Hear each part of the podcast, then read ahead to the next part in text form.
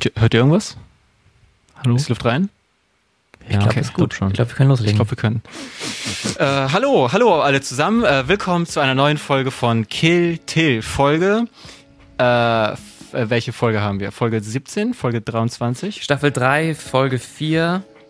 Ich weiß legit nicht, welche Folge wir gerade sind. Ich glaube, glaub, Folge 5, oder? Fuck. Nein, nein, nein, fünf. Fünf, fünf, fünf, fünf, Anton, fünf weil Anton wir haben eine Runde. Ja. Und dann will ich ich möchte mich nochmal offiziell entschuldigen. Wir haben ein bisschen von unserem Produzenten auch gesagt bekommen, dass es äh, gibt ein paar Issues mit dem Podcast, weil es, also anscheinend ist es ein bisschen zu wacky, es ist zu zany. Ich meine, ich kann auch ein bisschen verstehen, wir hatten, paar, ne, wir hatten Probleme mit so einem komischen so ein Schmasten-Typ, der aus dem Fenster gesprungen ist und äh, wir hatten so, so, Mäuse, die aus mir rausgeplatzt sind und ich weiß, das, das kann alles ein bisschen zu viel sein für Leute, die einfach, ne, die wollen einfach einen chillen Film-Podcast hören und ohne wacky zany Shit. Und wir haben jetzt neues Top-Security-System installiert. Ähm, wir haben wirklich sichergestellt, dass kein wacky, zany, crazy Shit passieren kann. Und wir haben, äh, wir sind so fest daran gebunden, dass wir auch wirklich äh, vertraglich gesagt haben, wenn irgendwas crazy passiert in dieser Folge, dann bricht alles einfach ab. Also die ganzen Aufnahmen brechen einfach ab. Ähm, ja. Deswegen ich willkommen zu der normalen Folge, die normale Kill Till Folge, wo nichts passieren wird. Und ähm, ja, wir haben heute ein, ein, ein, ein tolles, volles Programm für euch. Mein Name ist Chris. Ich bin hier mit Anton. Hi, ich bin Anton. Und Dustin. Dustin. Aber über Dustin hast du dich viel mehr gefreut als über mich. Und ja, und wir haben tatsächlich, wir haben heute eine kleine äh, Request direkt zum Anfang äh, von äh, dem sehr, sehr, sehr, sehr netten, tollen Zuschauer, der äh, Dustin gekündigt bekommen hat, weil er die ganze Fargo-Sache aufgelegt hat. Aber er hat äh, Anton spezifisch gefragt, was er von der Obi-Wan-Serie hält. Mich? Das war schon jetzt ein bisschen, bisschen her, die Obi-Wan-Serie. Neun Monate. Holy shit. Okay. Ich muss sagen, man war ja vorbelastet mit der Boba Fett-Serie. Wo du kein, kein großer Fan warst. Die war schon echt extrem scheiße in meinen Augen. Daher war es jetzt nicht so wirklich schwer, ähm, als gut dazustehen, aber ich muss sagen, die Obi-Wan-Serie hat mir gut gefallen. Wow. Sie war balsam oh. für meine geschundene Star Wars-Serie. So langsam habe ich mich auch daran gewöhnt, dass es halt jetzt einfach, dass Star Wars nicht mehr das gleiche ist wie früher, weil jetzt halt einfach immer mehr und mehr Star Wars Content, nachdem eigentlich keiner gefragt hat, ja. kriegt man reingedrückt. Und ähm, irgendwie habe ich mich jetzt dran gewöhnt. Deswegen fühlt es sich jetzt, es fühlt sich jetzt anders an, aber es fühlt sich nicht mehr so falsch an. Ja, alles in allem. Ich bin zufrieden und ich äh, verspüre keinen Hass dagegen. Das ist schon mal gut. Ja, das ist, das ist ein großer Schritt über äh, deinen Talks über. Äh, ja. Er heißt nicht Obi-Fett. Boba. Boba Fett. Bo Obi, Obi, Bubi, Bubi Fett. Chobi. Jo, jo, Chihuahua. Schmo, Schmoba Schmett, sage ich immer. uh, and with that, wir, wir, können direkt zu einer anderen Serie rübergehen. Ähm, ist auch schon ein bisschen äh, länger jetzt her, aber äh, Dustin hat Mr. Robot äh, zu Ende geguckt. Das ist eine Serie, die ich sehr, sehr, sehr liebe. Und äh, ich meine, ihr beide wisst das, dass ich auch ähm, in unserem Klassenzimmer damals nicht meine goddamn Phra Phrase halten konnte und immer über die Serie geredet habe. Ähm, deswegen war ich sehr happy, als äh, Dustin die zu Ende geguckt hat. Ja. Und das Finale war so gut, dass es dich zum Bluten gebracht hat. Ja, also das ist eine schöne Geschichte. Ähm, also erstmal, wie Chris weiß, hatte, hat, wie lange habe ich gebraucht, um Mr. Robot zu beenden? Zwei Jahre? Um, ähm, waren es echt zwei Jahre? Also, min, also bestimmt. Also, das kann sein. Ich glaube, du hast noch in Hamburg gewohnt, als ich damit angefangen habe. Oh mein Gott. Und dann habe ich halt immer so Episode für Episode und dann. Ja, es ist viel passiert in der Zeit. Ich hatte Corona inzwischen. Und oh yeah. saß dann halt den ganzen Tag im Bett und war so, okay, was mache ich? Ja, hab irgendwie nichts zu tun. Und dann hatte, hat mich die Motivation gepackt und, ey, Alter, du hast noch zwei Folgen Mr. Robot übrig. Tu es.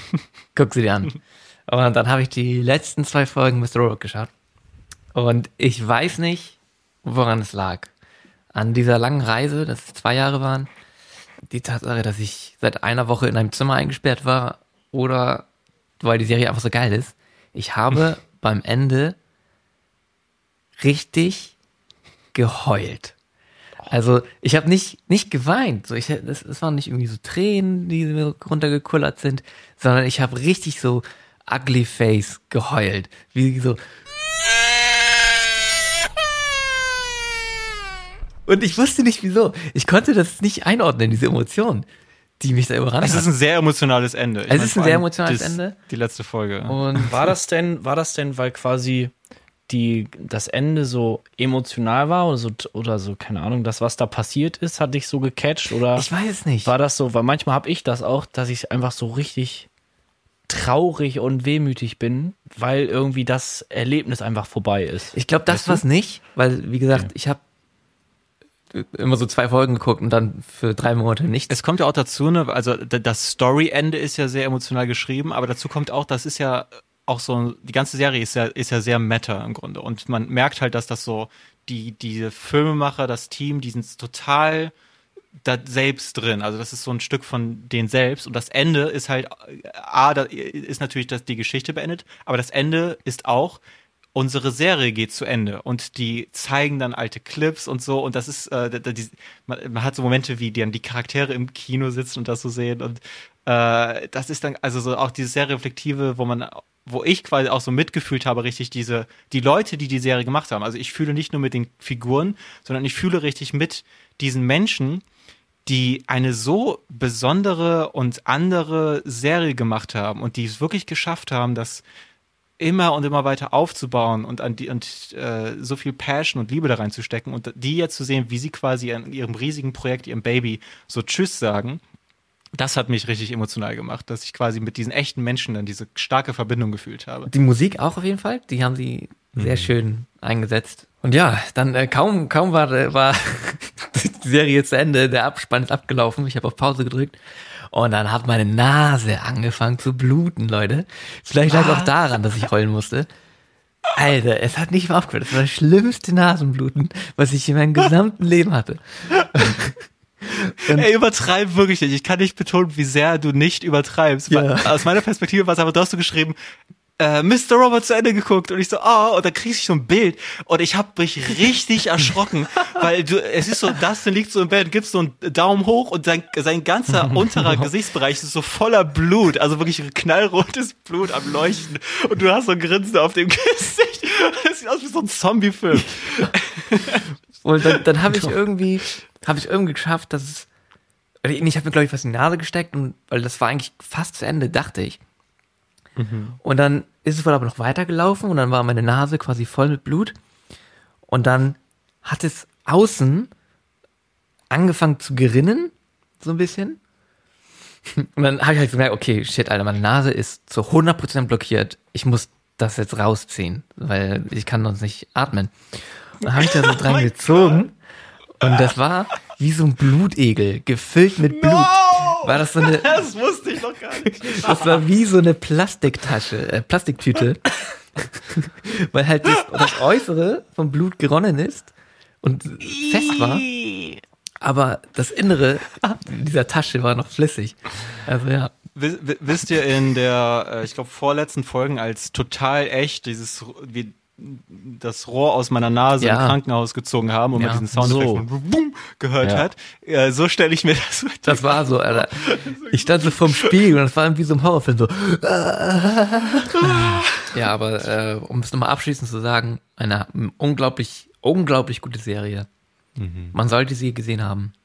Und vor allem, wenn man Film liebt und vor allem, wenn man Film machen möchte, finde ich, ist da nochmal so viel so was man da sehen kann, was halt möglich ist, was man machen kann, wie experimentell man werden kann und trotzdem, weil man denkt oft an experimentell und so, das ist dann so ganz abstrakt, dass man sich fast gar nicht daran mhm. damit verbinden kann oder so und das ist halt wirklich so richtig experimentell, aber trotzdem mit einer ganz coherent Story, wo man einfach mitgenommen wird. Also man ist nie so außerhalb von diesen Dingen und wird dann so weggepusht, weil das so weird und experimental ist oder so.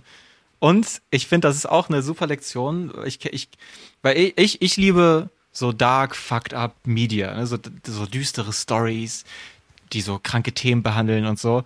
Aber ich sehe viel zu viel, wo das quasi einfach genommen wird und das so der ganze Inhalt von dem Buch oder der Serie oder dem Film ist. Und dann sitze ich so da und also mir geht's dann eine Stunde miserabel und dann habe ich auch nichts daraus gewonnen. Mhm. Und Mr. Robot ist so, so ein tolles Beweis von dem, was ich immer sage, dass man quasi, wenn man was richtig Düsteres hat, dann kann man das immer wunderbar mit Comedy und Wackiness so balancen.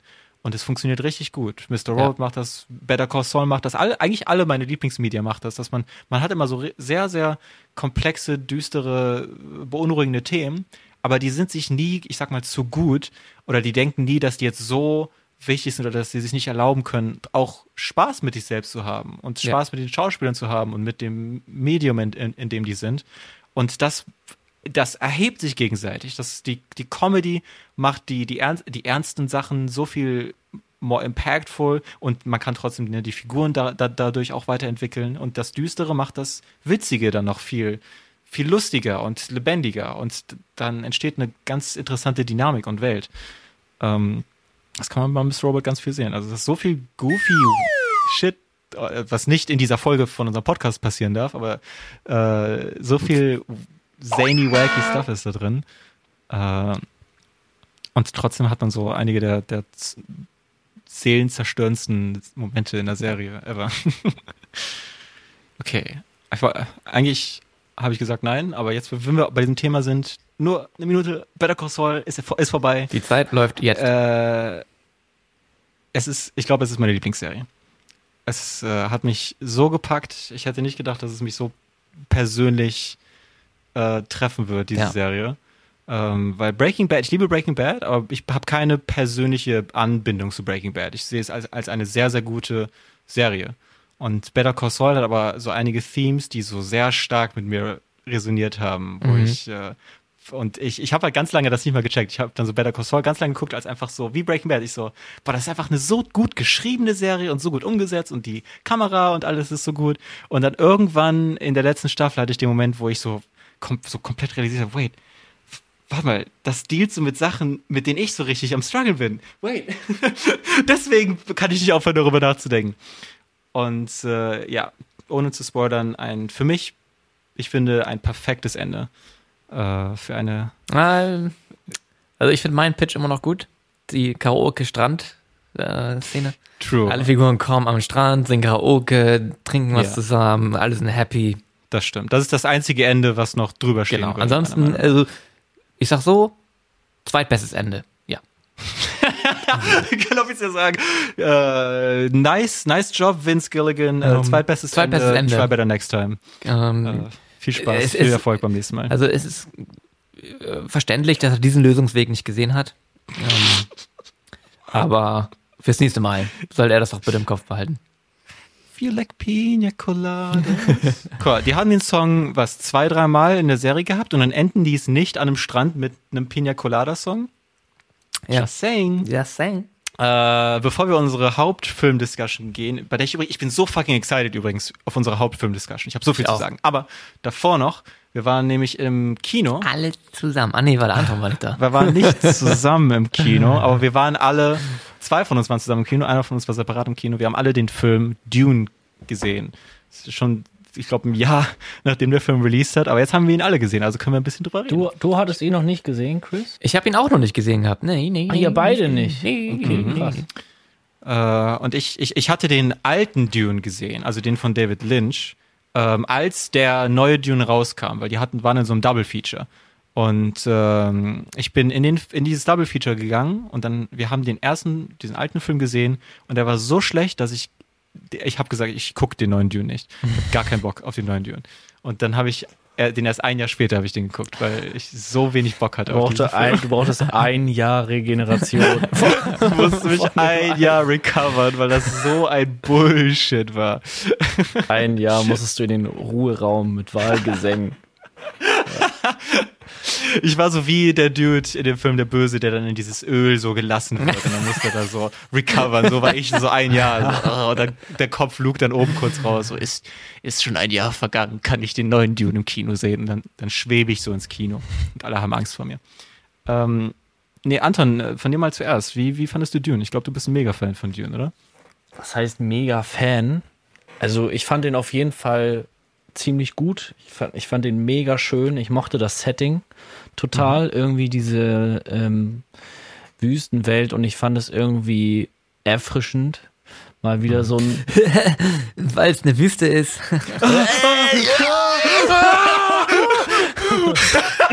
Leute, nicht wacky, nicht wacky. Stopp, stopp, stopp, stopp, oh, stopp, stopp, stopp. Das war doch nicht wacky, das war einfach ein geiler Joke, Mann. Boah.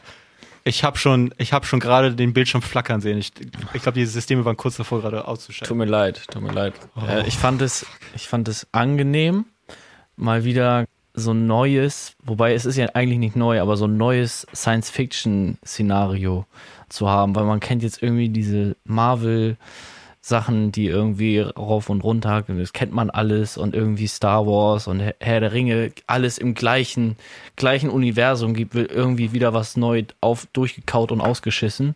Und das war dann irgendwie mal wieder so was Neues, Interessantes, irgendwie mit neuen Ideen und irgendwie hat das mhm. Bock gemacht. Ähm, ich, ist mir, er ist mir jetzt nicht mehr ganz so präsent, muss ich ehrlich sagen.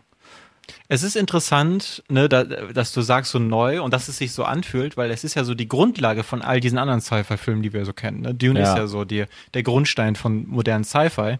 Und äh, trotzdem kommt Dune raus und es ist trotzdem immer noch anders als alles andere, was man so im Sci-Fi-Raum ja. kennt. Es ist immer noch hat so wirklich so eine ganz eigene Identität, die irgendwie nie so replicated wurde ich hatte eine sehr gute Time in dem, mit dem Film. Ich bin sehr, sehr froh, dass ich den im Kino gesehen habe, weil ich glaube, wenn oh, ja. ich den über Streaming geguckt hätte, dann wäre ich einfach so, so, ja, okay, Dune, alright. Das, also das ist wirklich einer dieser Filme, wo man wirklich die Experience muss man groß haben. Man muss dieses große Soundsystem, dieses Sounddesign ja. muss man richtig so pff, auf sich einprasseln lassen. Man muss diesen Bildschirm riesig vor sich haben mit dunkel drumherum, dass man wirklich diese nur diese Schiffe sieht und die Explosionen und die Wüste und dann hat man wirklich diese Welt, die man dann sehen oder erleben kann, weil die wurde wirklich krass umgesetzt und dargestellt. Dieses, diese ganzen, teilweise auch sehr weirden Sci-Fi-Konzepte.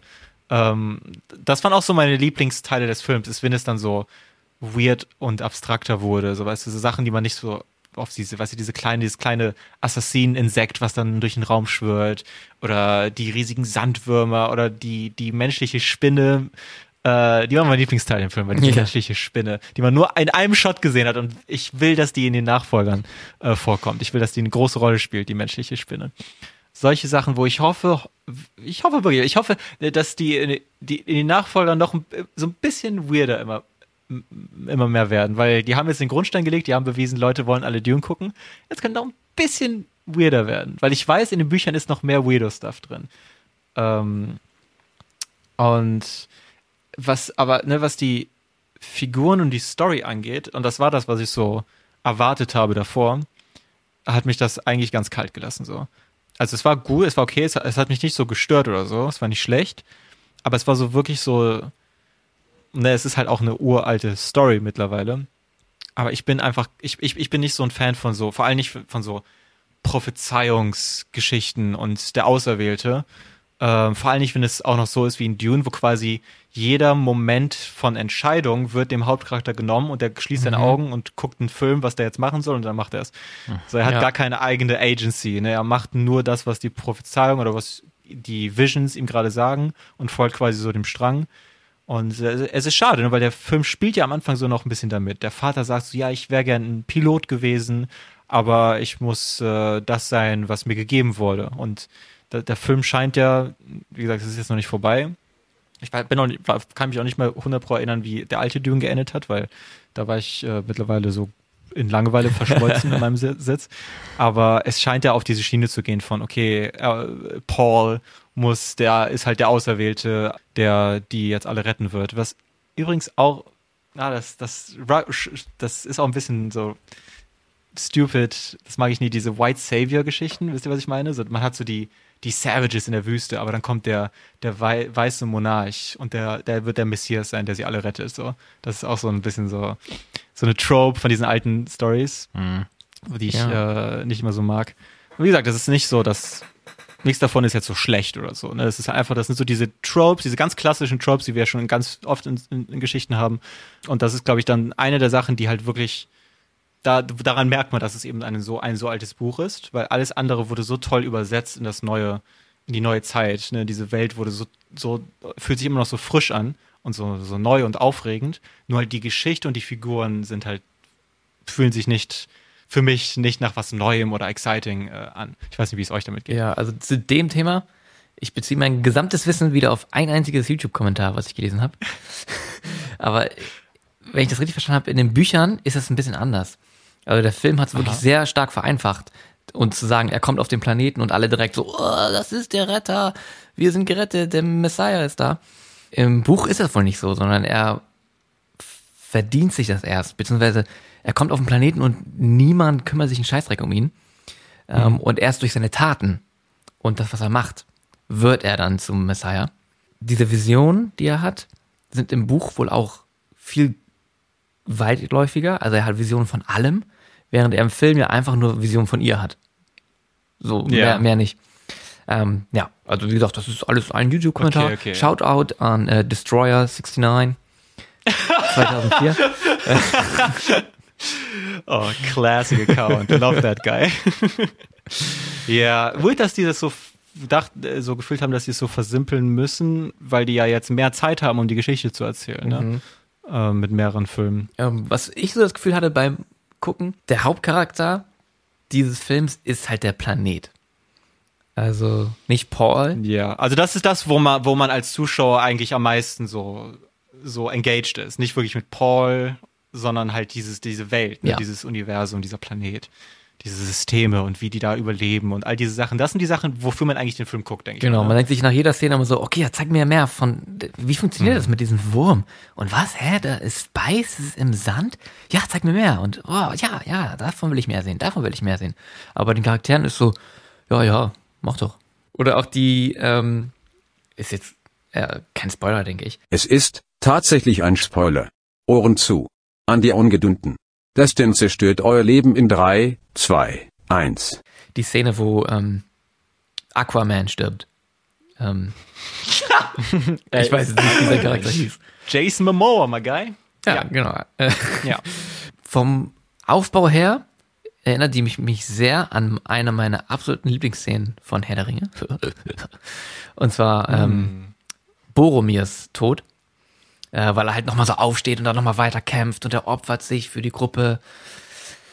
Aber im direkten Vergleich war der halt um, bei Dune um einiges schwächer als bei Herr der Ringe, weil ja. bei Dune war halt so, ja, ist mir jetzt auch irgendwie egal, wenn er stirbt. Also ich mache jetzt sehr ja. extrem, ne? Also wie gesagt, der, der Extent bei Dune ist halt so, oh, der Typ war charismatisch. Schade, ja. dass der nicht mehr im Film ist. Ja. Ich glaube, keiner wird so weinen. Während es bei Herr der Ringe Jason Momoa stirbt. ist Boromir halt zu dem Zeitpunkt ein richtiges Arschloch und niemand mag ihn eigentlich. Mhm.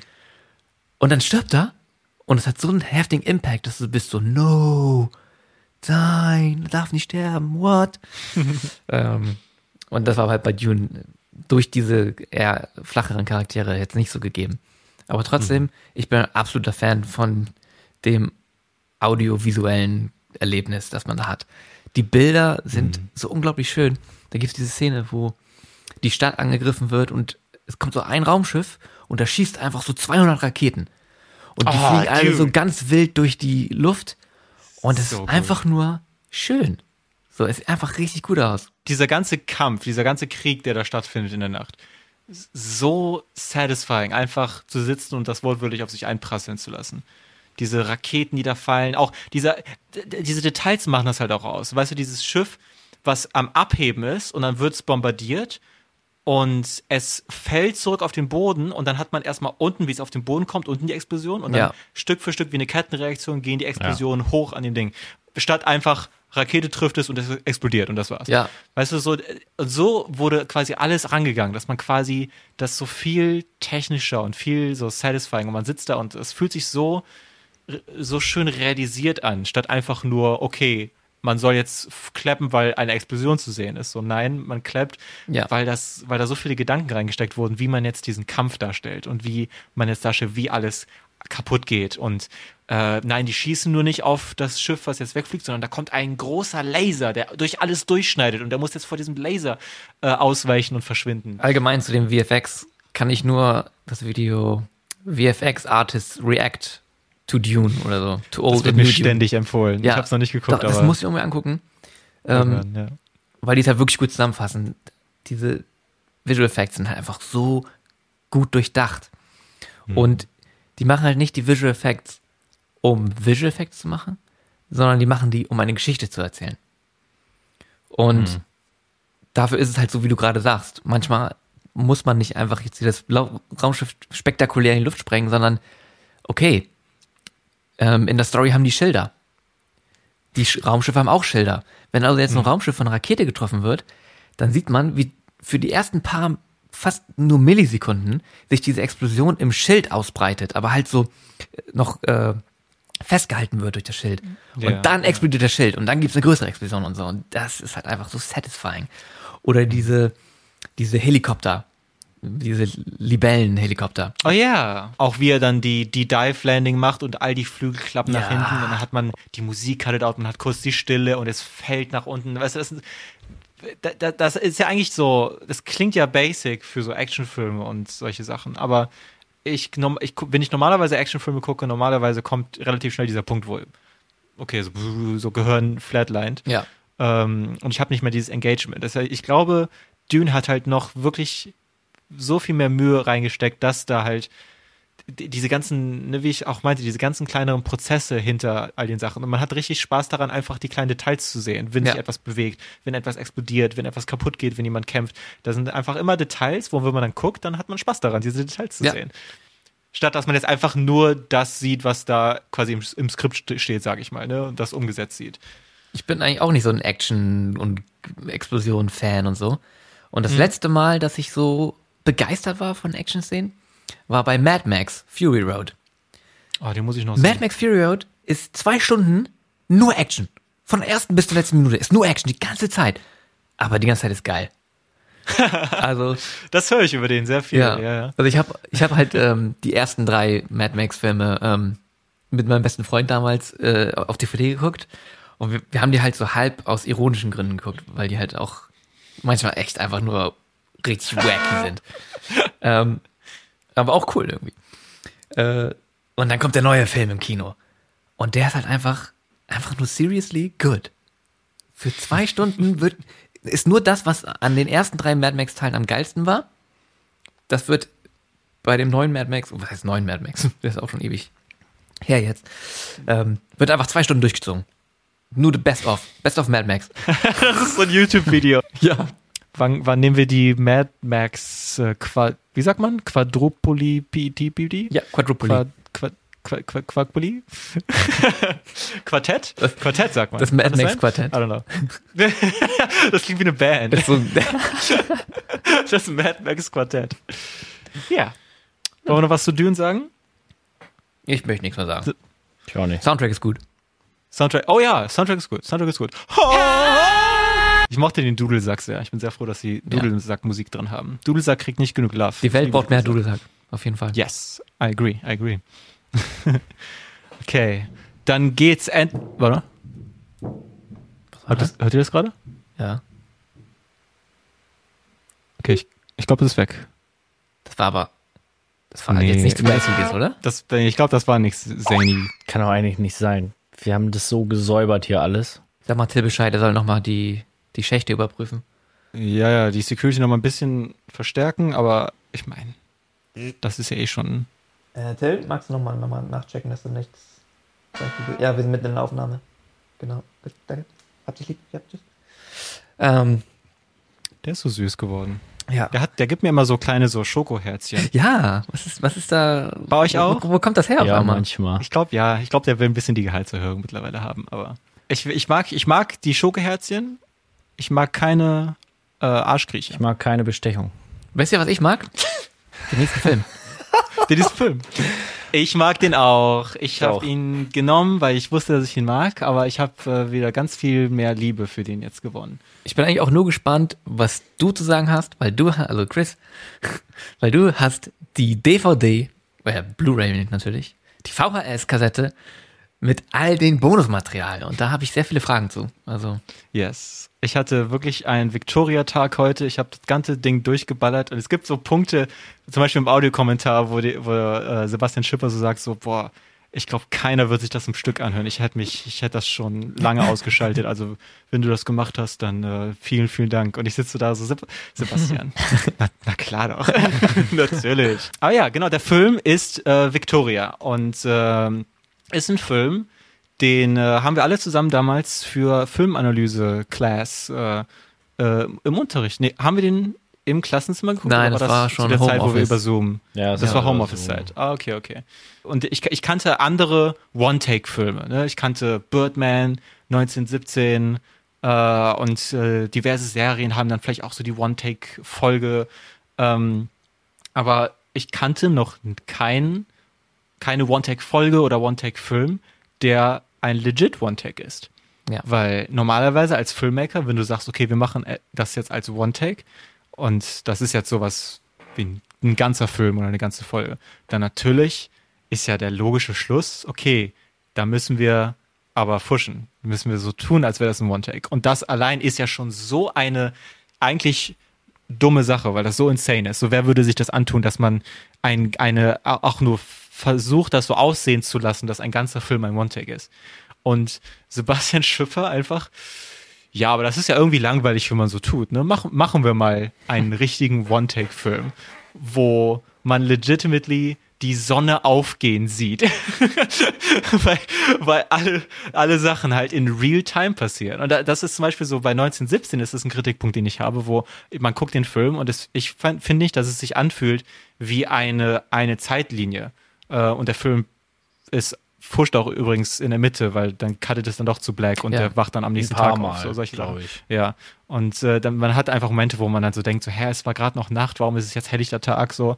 Ähm, auch bei Birdman, Birdman macht das viel, viel besser, aber bei Birdman gibt es halt auch Time-Skips und die werden richtig, also bei Birdman ist es keine Kritik, weil das wird richtig toll in den Film verarbeitet. Aber es ist halt auch nicht ein Stück an Zeit, was vergeht das kannte ich so noch nicht, dass man halt wirklich, man sitzt da und man muss wirklich in Real-Time die Geschichte sehen. Und es gibt kein, keine Zeitverschiebung und das geht auch gar nicht in diesem Film. Äh, also, das ist natürlich das, wo jeder über diesen Film redet, ist natürlich dieses One-Take-Ding. Aber worüber äh, wir halt noch viel mehr reden sollten später, ist halt, wo, was erreicht das? Also, wofür ist das denn das Tool? Weil ich finde, dem Film macht man keinen Gefallen, wenn man nur sagt, das ist der One-Take-Film und man tut so, als wäre das so alles, was der Film zu bieten hat. Aber ich will mal äh, von euch ein bisschen hören, was äh, eure Opinion zu dem Film ist. Ich fand das so, so krass, auch als ich, ich weiß noch, wo, als ich das das erste Mal gesehen habe, dann ist mir so aufgefallen, hä, es wird ja jetzt hell. Und dann war ich die ganze Zeit so, warte, wie haben die das gemacht? Die, wie haben die das gemacht? Und ich habe die ganze Zeit, erst als letztes war ich so, warte mal, die werden doch wohl nicht etwa das wirklich so gemacht. Das, nein, nein, nein, nein, nein, nein. Das kann nicht sein. Das würde werden, kein Mensch machen. Die das werden würde kein Mensch wäre dumm genug, das um zu machen. 4.30 Uhr angefangen haben, nur damit die um halb sieben den Kack-Sonnenaufgang mit. Nein, nein, nein, nein. Okay. Und dann am Ende war es wirklich so. Und das habe ich mir jetzt beim nochmal gucken, habe ich mir das wieder gedacht. Das kann ja nicht. Die sind doch geisteskrank. Aber irgendwie, das ist echt, ich finde das wunderschön und ich finde das einfach toll. Ja, also ich, ich war schon beim ersten Mal schauen ein Riesenfan von dem Film. Jetzt beim zweiten Mal auch ein Riesenfan von dem Film. Und ich gehe sogar so weit und sage, das ist um auch ein bisschen auf deine Frage einzugehen mit, was macht der One-Take? Für mich ist das der spannendste Film, den ich je gesehen habe. Mhm. Also kein anderer Film verursacht bei mir so ein Herzrasen wie dieser Film. Also wow. beim ersten Mal gucken war das schon so und da war ich so, okay, vielleicht ist es jetzt einfach nur gerade, bin ich irgendwie so drauf, dass, dass ich das spannend finde, weiß auch nicht.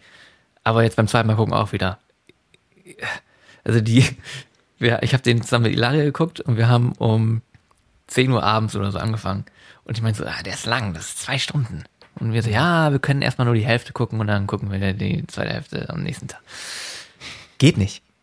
Geht nee, nicht. Nein, natürlich nicht, natürlich nicht. Du kanntest doch nicht den One-Take-Film. Das wäre halt echt, das wäre halt echt so ein ja, Schlag ja. ins Gesicht für, die, aber für diese Leute. Da kommt Sebastian Schipper aus dem Fernseher raus und schlägt dich. Ja, aber, aber selbst theoretisch, wenn man, wenn das einem egal ist.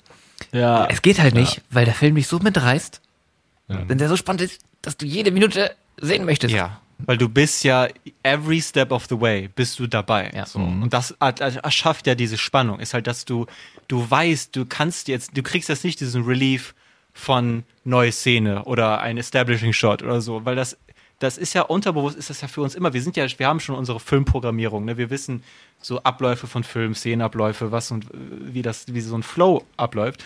Und in diesem Film, ähm, okay, es gibt es schon ein bisschen, weil wir haben die Musiksegmente, ja. wo quasi die Gespräche werden gemutet und man hat einfach nur Musik. Und das ist quasi, das ist dann unsere Gelegenheit, die wir kriegen, um mal ein bisschen durchzuatmen. Aber dass diese, diese, diese Connection und diese Dynamik bei denen, die fühlt sich so echt an. Also so echter mhm. als bei den meisten Filmen, die ich hier gesehen habe. Und ja. das, da ganz viele Sachen steuern dazu. Und ne? man hat dann natürlich auch noch diese Sprachblockade die so viel Authentizität dazu irgendwie gibt, ja, dass man halt nicht einfach auf Deutsch dann redet, sondern man hat, keiner spricht natively Englisch, sondern man hat den Deutschen und die äh, Spanierin und die müssen dann halt auf Englisch zusammen reden und dann ist halt immer so awkward und es gibt, das übrigens auch, ne, es gibt kein richtiges Skript zu dem Film. Es gibt ein, ein zwölf Seiten Zusammenfassung von der Story und es gab keine Dialoge, die geschrieben wurden. Ach. Das heißt, alle Dialoge sind improvisiert und natürlich in den Proben dann mhm, ja, wurden klar. die verfestigt und so. Aber alles ist improvisiert und dann als ich das mit dem Director's Commentary geguckt habe, gibt es immer wieder Momente, wo der so, so, ja, das war bisher auch noch nie passiert. Das hat, hat er einfach im Moment jetzt einfach gesagt oder mhm. gemacht oder daraus geploppt und äh, alles, was passiert, positiv oder negativ, wird dann Teil der Story. Ne? Und die können dann natürlich nicht, die können nicht sagen, okay, versuchen wir es morgen nochmal. Vor allem, äh, weil, also es, es wurden drei Takes gemacht mhm. von diesem Film. Ne? Und was wir sehen, ist der dritte Take. Und das war auch der letzte mögliche Take. Also die wussten, die kriegen danach nicht noch eine Chance, das Budget ist leer danach. Ah. Ähm, und deswegen, äh, das, was ich richtig lustig finde, ist halt, dass Take 2 war Sebastian Schipper richtig unzufrieden mit. Und jetzt stell dich mal vor, ihr macht diesen Film und diese, diese Anxiety, die ihr jetzt habt, so, wo ihr denkt, okay, wir haben bisher noch keine so richtig, wo ich so satisfied mit bin. Und ja. jetzt kommt unsere letzte Chance, diesen Take zu machen. Er sagt auch so in ganz vielen Interviews, dass er sich fast schon gefühlt hat wie so ein Coach von, von so einem Team. Und das ist irgendwie so quasi Halbzeit und sie liegen 10-0 hinten. Also eigentlich quasi unmöglich äh, aufzuholen. Aber sie kriegen jetzt noch diese eine Chance und dass er dann irgendwie noch so eine Ansprache, weil irgendwie scheinbar da er nicht er war nicht zufrieden mit der Performance von den Boys irgendwie im zweiten Take, weil er den so mhm. erzählt hat. Äh, nach dem ersten Take, ja, es war alles schön, aber ihr, macht mal hier, ihr müsst euch aus, aus euch rauskommen. Keiner wollte jetzt hier irgendwie einen Fehler machen und so. Und dann, dass er die so richtig ankackt und irgendwie, dass er spuckt, weil er so aufgeregt äh, die anschreit und was. Und dann so richtig pushen, pushen, pushen. Und dann für diesen einen letzten Versuch, das muss echt so ein krasses Gefühl sein, wenn die, ja. wo er dann da so steht und dann geht sie da über die Straße und dann sagt er so, Danke! Oder was auch immer er sagt, so, so krass muss dieses Gefühl gewesen sein, ey, unglaublich. Da muss man auch einfach mal sagen, die Schauspieler sind unglaublich krass. Das Ding ist, er sagt ja auch irgendwie so, er, äh, dass er, dass es sie so aus dem Käfig quasi rausholen will. Immer dieses zum Trailer, zum Set, dann haben die mhm. kurz zwei Minuten Zeit, ihre Szene da und dann cut, zack, nächstes wieder ein Trailer. Und das ist ja eigentlich echt so ein richtig guter Weg, den mal wirklich den Raum zu lassen und so was, was diese Schauspieler für ganz viel, wenn man Schauspiel lernt und auch, weiß ich jetzt nicht so richtig, ich hatte so in der Schule Theater, aber da haben wir immer so ganz viel Improvisation gemacht und so. Und das ist ja eigentlich ein mega geniales Mittel, so wirklich ja. das Talent vom Schauspieler mal entfalten zu lassen. Und deswegen fühlt sich das ja auch so authentisch an, dann ja. Das ist wirklich, äh, ich hatte auch, was du meintest mit der Sprachbarriere. Genau so ein ähnliches Szenario hatte ich mal selber. Da war ich sogar in Spanien. Äh, das heißt auch dieses Spanisch-Englische irgendwie mit einem Kumpel in, der, in San Sebastian. Waren wir irgendwie abends unterwegs in, in so ein paar Bars, so ein bisschen einen im Tee gehabt und dann irgendwelche Musikstudenten kennengelernt und mit denen auch Musik, so funny, mit denen so geredet und dann land, landen wir am Ende in unserem Auto, mit dem wir unterwegs waren und haben dann da irgendwie total lang Nacht. Eine Bank ausgeraubt. Ja, genau. Aber das war irgendwie so diese ganz kleinen Mikro-Gestik, Mimik und so, die man dann da so erkennt und dann denkt man kurz so, Alter, ist das echt gerade? Es ist einfach echt. Ja. Und jeder, ich, ich finde, ich denke auch, die, die meisten Leute werden relaten zu dieser Story, weil jeder hatte mal eine Nacht durchgemacht in der Stadt mit Freunden, wo man ja. einfach, man weiß nicht mal, was man macht, man geht einfach durch die Stadt und die Straßen, man hat einfach Spaß und dann geht man vielleicht auf ein Dach oder so und dann chillt man da kurz und äh, dann ist da vielleicht die eine Person dabei, die man noch gar nicht kannte bisher und dann lernt man die Person kennen und so. Das ist alles so raw und echt und diese, dieser Weg, das zu machen, dass man das eben nicht als ein Film angeht, wo man, man schreibt das Skript, man schreibt die Figuren und äh, dann müssen die Leute das, was man geschrieben hat, umsetzen.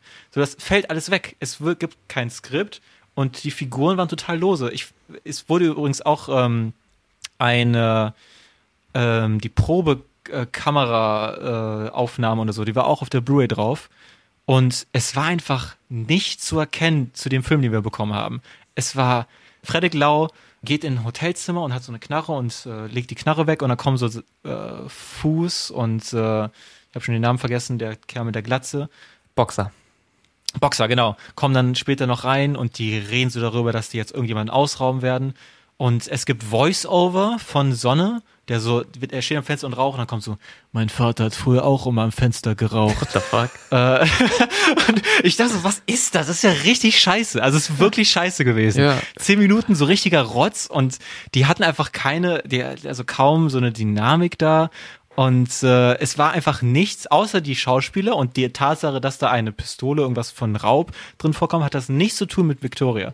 Oh. Und äh, ne, deswegen, das kommt alles von also so viel Credit ich natürlich an Kamera und Regie und alle Leute gebe, die, das Herz des Filmes ist in den Schauspielern, weil die einfach ankamen und einfach komplett von sich aus diese Figuren entwickelt haben und ohne irgendwie sich an Texte oder Skripte oder Papiere irgendwie klammern zu müssen, einfach frei raus dieses entwickeln und das an einem Stück und das zweieinhalb Stunden an einem Stück zu machen. Ja äh, das, das erschafft halt dieses, dieses Gefühl von Authentizität, was ich noch nie, nirgendwo in irgendeinem anderen Film so gesehen habe. Und das wird, werden wir wahrscheinlich auch nie wieder so sehen, weil das ist einfach, das kann nur so erreicht werden und keiner will das nochmal machen. Also keiner wird sowas, so einen ja. Film nochmal machen. Ich glaube echt nicht. Weißt du eigentlich, ob du, ähm, du hast ja dieses, diese super Bonus, äh, mhm. äh, ob ähm, das mit der, mit der Musik-Background von Victoria ja. so geplant war oder war das auch improvisiert? Das war geplant. Weil in den Credits steht, dass sie äh, eine Piano-Coach hatte. By ah. the way, ich, das fand ich ziemlich insane. Sebastian Schüpper hat die ganze Zeit auf die eingeschrien. Ähm, und also, weil man dachte, ich dachte so davor dann irgendwie so, okay, die haben dann halt so ihren Ablauf und dann muss er halt als Regisseur sich so zurückhalten. Nein, er hat die ganze Zeit mit denen geredet mhm. und die mussten den halt ignorieren. Und das, ich finde, das macht das, deren Schauspiel noch krasser, äh, weil die so in ihren Rollen drin ja. sind. Und stell dir vor, du hast die ganze Zeit so einen Typen, der die ganze Zeit so schreit und ruft, was du jetzt machen musst. äh, und dann teilweise gab es dann auch, okay, weil das ist nochmal ein ganz anderes Ding. Es wurde für den Film nichts abgesperrt. No way. Yep. Das habe ich mich aber auch manchmal gefragt beim Gucken, so. Als ob die ne? jetzt da Komparsen haben, und dann fährt da ein Auto. Ja, nee, glaube ich nicht. Ihr, ihr, ihr wisst ja den offensichtlichen so Typen, der dann so rauskommt und wieder reingeht und wir alle so dachten so, okay, da hat jemand sein Timing nicht richtig geschafft. Mhm. Nee, ist einfach ein Dude. Ist einfach ein Dude, der rauskam so, oh, die Film, ich gehe mal wieder zurück. Und äh, ganz oft sind da so Leute, es, äh, und als ich das Commentary geguckt habe und dann der das immer so pointed out hat, war das eigentlich so lustig, weil mir ist nicht mal aufgefallen, wie oft dann so Leute einfach so straight durch sie so durchgehen und das einfach so Passanten sind, die dann so, so sich so denken, so, hä, was, wo, wo gehe ich hier gerade durch? Ähm, aber das macht ja das alles noch viel krasser, weil es das kann ja krass. alles passieren. Es kann ja alles, die sind in diesem Hotel oder ne, die, die, die machen die Autoraserei weg von der Bank. Ja, kann auch dann ein Auto im Weg stehen oder irgendwas kann sein, ne? Und die müssen dann halt anhalten. Da können die auch nichts dagegen machen. Äh, es kann alles passieren. Also das, das, das ist, ich finde das wild. Das diese, diese Confidence, aber das ist natürlich auch der Reiz dann. Also, das, wenn ich diesen Film machen würde, wäre das natürlich auch für mich dieser Reiz von, wenn wir schon so einen Film machen, der so authentisch und echt ist, machen wir es und wir eh schon embracen, dass alles, was passiert, halt passiert, mhm. dann halt auch mit den echten Leuten irgendwie, ja. ne? Weil das, das macht es dann noch viel spannender und interessanter. Nochmal kurz zurück zu deinem, äh, dass die ja so in, in Character gewesen sein müssen, um halt den ja. Regisseur zu ignorieren und so. Das ist auch so ein Ding, was Anton meinte vorhin so, dann hat er endlich den Moment, wo er Cut rufen darf, so nach diesen zwei Stunden One-Take. Für die gesamte Crew ist Cut. Für die Crew ist vorbei. Für die Schauspieler nicht. Ja. Die sind so nee. in Character. Die haben diesen Film ja gelebt. Mhm. Also die Crew hat für zwei Monate. Feierabend so. Und für die ja. in diesen zwei Stunden, wenn die sich so in ihre Charaktere reingesteigert haben, für die ist es wirklich passiert. Das war echt, was da passiert ist. Und das ist halt so krass. Diese Leistung, dieser emotionale Druck einfach. Also mhm. es würde mich nicht wundern, wenn die alle danach einfach erstmal zusammengebrochen sind und nicht wussten, wohin mit sich. Weil es halt legit. Äh, Ernsthaft. Das ist wirklich krass. Da, das ist, da, da hatte ich dann auch, da hat er auch ein paar Stories erzählt, wo ich so dachte, Jesus. Wir haben zum Beispiel die Szene im Café, ne, nachdem, sie, nachdem Victoria gespielt hat, rollen ihr ja ein paar Tränen aus den Augen. Sie ist am Weinen. Mhm. Die Schauspielerin hat gesagt, nein, ich habe nicht geweint in der Szene. Und die hat darauf gewettet. Und die hat nicht geglaubt, dass sie geweint hat in dieser Szene. Die konnte sich nicht daran erinnern, dass sie irgendwie ja. geweint hat. Es war kein Moment von, okay, als Schauspielerin muss ich jetzt weinen. Es war die tatsächlich echte Emotion. Sie hat nicht, sie hat nicht realisiert, dass sie am Weinen ist. Und dann gibt es später den Moment, wie, ähm, wie Sonne ja angeschossen im Bett liegt und sie legt ihn auf das Bett und sie will seine Wunde äh, ver verarzten und sie will, sie nimmt das, will das T-Shirt hochheben, um seine Wunde zu verarzten. Es ist kein Make-up drauf. Es wurde noch nichts gemacht mit der Wunde. Sie, sie ihre Rolle war, mhm. sie muss ihn aufs Bett legen und jetzt weggehen. Aber sie war so drin, sie wollte, sie, sie, sie hat sich Sorgen, weil sie wollte die ja. Wunde von ihm ja. jetzt verarzten. Und da musste Sebastian Schipper halt rufen, nein, nein, er hat keine Wunde, du, du musst weggehen, du musst weggehen. Ja. Und äh, ne, sie musste zurück und in der Zeit, wo die Kamera wegschwingt, da tut er dann das ganze Make-up und so erst drauf. Und äh, das ist natürlich klar, weil die Leute sind so drin. Äh, das macht für mich halt auch diese ganze die Weineinstellung am Ende, mhm. wo Victoria halt komplett zusammenbricht, nachdem er gestorben ist. Und alles kommt und halt wirklich, ne, dass der Rotz läuft, die Tränen laufen, die Spucke läuft. Es ist, kommt, äh, das, das ist kein Schauspiel mehr. Nee, das ist echt. Sondern das ist wirklich diese pure, echte Emotion, die sie sich jetzt erlaubt zu spüren. Ja. Und ähm, generell, ich glaube, das könnte meine Lieblingsszene im Film sein, weil ich ja, das, die ist unglaublich. Jetzt, wo ich drüber nachdenke, ne, dieses, dieses ganze Wein, es ist so lange und es ist so, ich, es ist nicht, dass man so lange nur Wein zuschaut und es nicht auch nur eine Sekunde zu lange ist, mhm. ist schon an sich so ein Achievement, dass, dass, dass, dass sie eine so unfassbar starke äh, rohe Performance von sich gibt, ist amazing. Und halt das Zusammenspiel mit der Kamera aber auch. Mhm. Das, ja. ähm, da, weil da hat, ich weiß, das hat ja bestimmt auch bemerkt, wie die Kamera das alles einfängt und wie er sich bewegt, nachdem er schon zwei Stunden und 20 Minuten diesen verdammten Apparat in der Hand hält, ne? Und ohne irgendwie groß Unterstützung mit der Gewichtssache zu haben und da trotzdem noch diese Sachen mit dieser ich weiß nicht, ob ihr das noch im Kopf habt, die, diese, die Schärfeeinstellung, dass ja, ähm, ja, man diesen Moment hat, wo es komplett fein. unscharf ist und statt, äh, statt die, die Schärfe zu drehen, geht er mit der Kamera an sie ran.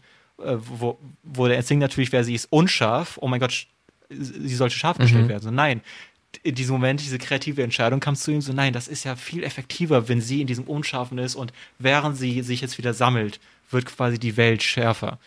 Ähm, während die Kamera quasi an sie rangeht und solche Sachen. Das ist so ein, dieses Zusammenspiel nach so einer langen Zeit ja. ist unfassbar. Ilarias Lieblingsszene yes. von äh, Victoria ist die Anfangsszene. Was heißt Anfangsszene? Die Anfangsszene, also die, Club, die Clubszene. Also, genau. Nee, wir haben, wie gesagt, das auf einem Projektor geguckt. Es war 10 Uhr abends, wir waren eigentlich auch schon recht müde, wir beiden. Aber ich meine, komm, wir gucken den Film, ist auch der richtig geil. Und dann Zimmer logischerweise komplett dunkel. Geht los, man hört so, utsch, utsch, utsch, utsch, utsch, utsch, utsch, utsch, kommt so ein paar Titel, so, ja, hier, Frederik Lau ist dabei, du bist dabei. Und dann Strobo, Strobo, Strobo, Strobo, Strobo, Strobo, Strobo, Strobo, Strobo, Strobo, Strobo, Strobo. Und wir beide liegen da im Bett im komplett dunklen Raum, Alter. Und ich möchte diesen Film niemals im Kino gucken. Niemals. Weil dieses Strobolicht, Alter, das ging so ab. Das ganze Zimmer. Das muss ja entfernt werden in manchen Ländern. Das wurde in manchen Ländern gelöscht. Ja, also das äh, kann ich verstehen. Wir beide saßen da und wir konnten nicht gucken. Wir haben uns die Augen zugemacht und uns gegenseitig angeguckt und mal so, ah, sag, wenn es vorbei ist. Ah, guck nicht hin. Das war wie bei Indiana Jones. er, hat, er hat auch erzählt, dass äh, ein paar besoffene ähm, irgendwie Partygänger sind auch einfach in diesen Club reingegangen. Also die haben den ja irgendwie gebaut so, das war komplettes Set, ja. ist eigentlich gar kein Club, aber die Leute sind da so hingekommen, irgendwie haben sich ja dann Drinks bestellt und was. Voll der Underground Club. Richtig geil. Das ist so lustig. Und man hat auch am Anfang Momente, wo Leute von dem Filmteam aus Versehen im Bild sind. Aber weil eh so viele Leute da sind, mhm. ach, wir sehen das natürlich nicht, aber er da so, boah, so peinlich. Das, das ist ja die von unserem Team, die ist da aus dem Bild gelaufen, weil die nicht wusste, dass sie gerade im Bild zu sehen ist. So. Ähm, und es gibt auch öfters so Leute vom Team, die dann mal kurz da zu sehen sind. Der Bartender ist der ähm, Co-Autor des ah. Films. Ähm, das, das cool. äh, das war übrigens im Audiokommentar sehr sweet. Der hat das Audiokommentar allein gemacht, aber er ruft ständig die Leute an, die dann so, so Gaststellen. Für so zehn Minütchen redet er dann mit denen so am Telefon. äh, und so Frederik Laus äh, war so im Schwarzwald und er hatte eine ganz schlechte Verbindung. Also der redet so für zwei Minuten und dann piep, piep. Dann, oh, Freddy! Ah, und ruft den so wieder an. Und Frederik so, boah, ich kann dich ganz schlecht verstehen, Bruder. Das, das, das, das, die haben immer so ein äh, so ein richtig lockeres, familiäres, schönes so Gerede. Die sind immer so richtig ohne Filter am Reden. Das finde ich total toll, weil normalerweise, wenn man sich so Filminterviews anguckt, es fühlt sich dann immer so an, so okay, die haben halt so ihre, ne, die reden halt mhm. als der Regisseur oder als der Schauspieler jetzt, um ihre, um die Fragen so zu beantworten. Ja. Und die Sachen, die ich auf dieser Disc halt alle gesehen habe, die sind immer so richtig, so einfach ohne Filter, die sind einfach dann da und haben einfach Spaß und äh, reden über den Film so. Ja. Um nochmal cool. ein Thema von vor, vor 20 Minuten aufzugreifen. Die Relatability. Äh, ja. Wo wir meinen, das haben wir auch irgendwie alle schon mal erlebt. Wir haben halt wirklich eine Freundin, die heißt Victoria. Die kommt aus Mexiko und spricht nur Spanisch, beziehungsweise mhm. Englisch. Ist Tänzerin. Ähm, ist quasi das gleiche wie Klavierspielerin. Und vom Typ exakt so wie die Victoria im oh Film. Also, wenn du die fragen würdest nach so einer Nachtparty, ey, wollen wir äh, eine Bank ausrauben? Ja, klar, machen wir los, los geht's. Also, das, vielleicht war es auch deswegen beim ersten Mal gucken so spannend für mich. Und um nochmal zu Chris Anfangsfrage zurückzukommen, ich glaube, das funktioniert auch nur so gut, weil es ein One-Take ist. Ähm, ich glaube, mit exakt den gleichen Schauspielern ähm, und quasi gleiches Drehbuch, aber mit Cuts zwischendrin, würden die Szenen nicht so intensiv sein, wenn sie halt Cuts hätten, wenn es nicht durchlaufen würde. Ja. Weil der ganze Film wäre nicht allzu, weil die Story an sich ist nicht so interessant. Diese, ähm, die, und deswegen, ich finde, ne, wir reden über den One-Take als das war richtig krasse und das ist auf der technischen, technischen Aspekt ist es natürlich ultra krass. Und, und das gibt diesem Film diesen Kern, aber der Kern, den der, den der Film kriegt durch den One-Take, ist nicht das technische, oh, sie haben einen One-Take-Film geschafft, sondern es ist die, die, die, die Möglichkeiten, die jetzt den Schauspielern gegeben ja. wurden. Und was die jetzt mit all dem machen. So, da, weil das ist wirklich dieser Kern des Ganzen. Absolut. Und alles andere, die technischen Aspekte des One-Takes, die, äh, die tolle Kamera, die, äh, die, die, die, die, die Figur an sich und so, das ist alles quasi nur dafür da, dass für die, für die Schauspieler, um einfach damit was zu machen, so. Absolut. Dass das so einfach, dass diese, vielleicht nicht Kontrolle, aber so viel Ressourcen den Schauspielern gegeben werden, ist was ganz, ganz Besonderes. Ja ich finde auch, dass die Tatsache, dass es ein One-Take ist, ist so das Werbemittel. So, ey, komm, ja. guck dir den Film an, das ist ein Take, wirklich nur ein Take. Was ist die Tagline? Ist One Girl, One ja. City, One Night, One Take. Und das ist der Grund, warum man ihn anmacht, den Film, aber man guckt ihn durch wegen dem Effekt, der diese One Take hat. Diese Emotionalität, ja. diese intensive Spannung. Ähm, ihr, ihr, ihr, kennt mich, Leute. Ich, äh, ich, ich, ich kritisiere das, was ich liebe. Also es ist für Zeit Alright. für. Hit me. Das mochte ich nicht so sehr an Victoria, dem Film, den ich liebe und wo ich auch gleich zurückkommen werde, warum ich ihn noch mehr liebe. Aber ich muss einfach real sagen, dass dieser ganze Bankraub-Thriller-Aspekt für mich nicht so gehittet hat. Es ist immer noch gut. Ich sag nicht, dass es schlecht ist. Auf keinen Fall. Es ist immer noch gut. Es ist sehr, es ist sehr ist ziemlich disconnected von dem Film davor, der so wirklich so, du bist einfach mit diesen Figuren dabei in dieser Nacht. Und für mich war so dieser Reiz, dass es eben nichts Besonderes ist, sondern dass man einfach in dieser Nacht dabei ist und man sieht diese Leute und man sieht, wie die reden und man erfährt ein bisschen was über die, aber man kriegt es nicht so einfach gesagt, sondern man erfährt es eher dadurch, so wie die miteinander reden. Und neben diesem Wein ist diese ganze Kaffeeszene ist mein absoluter Liebling. Ja, die Kaffeeszene ist die beste, bei weitem, ja, ja. Ne? Es ist einfach, es ist so eine sweete, awkward, genuine Ges Gespräch einfach zwischen zwei Leuten, was sich so natürlich aufbaut und so natürlich immer weiter wächst und sich einfach diese Zeit nimmt. Das, das, das ist für mich so das, wo ich so diese große Liebe für diesen Film habe. Und dieser ganze Bankraub ist für mich, wie das, was wir über den One-Take gesagt haben, ist halt dieses so, okay, es ist wieder ein neues Mittel, um dieses Charakterdrama weiter zu erforschen. Aber leider pusht das diese ganzen Sachen, die ich so geliebt habe, ein bisschen weiter zurück. Weil jetzt geht es halt ein bisschen mehr um so den Bankraub und die Autofahrt und die Sachen, die ich liebe, sind immer noch da. Sie kriegt Panik im Auto und der Wagen geht nicht an und das ist immer noch eine Szene, wo es um, um sie geht oder die beiden im Taxi und im Hotel. Das ist immer noch alles da, aber das ist jetzt nicht mehr dieses pure Vordergrund wie davor. Und mhm. deswegen für mich ist mein, meine, meine Hassszene in diesem Film ist diese ganze Garagenszene. Vor allem auch, weil der Typ, ich mag den Schauspieler gar nicht. Also nicht den Typen als Schauspieler, sondern sein Schauspiel in dem Film ist so auf einem anderen Level als die anderen Leute, der so, hey, was macht die Bitch da? Es ist yeah, total yeah. so geforst. Man merkt so richtig, dass er nicht Teil in, diesem, in dieser Gruppe ist.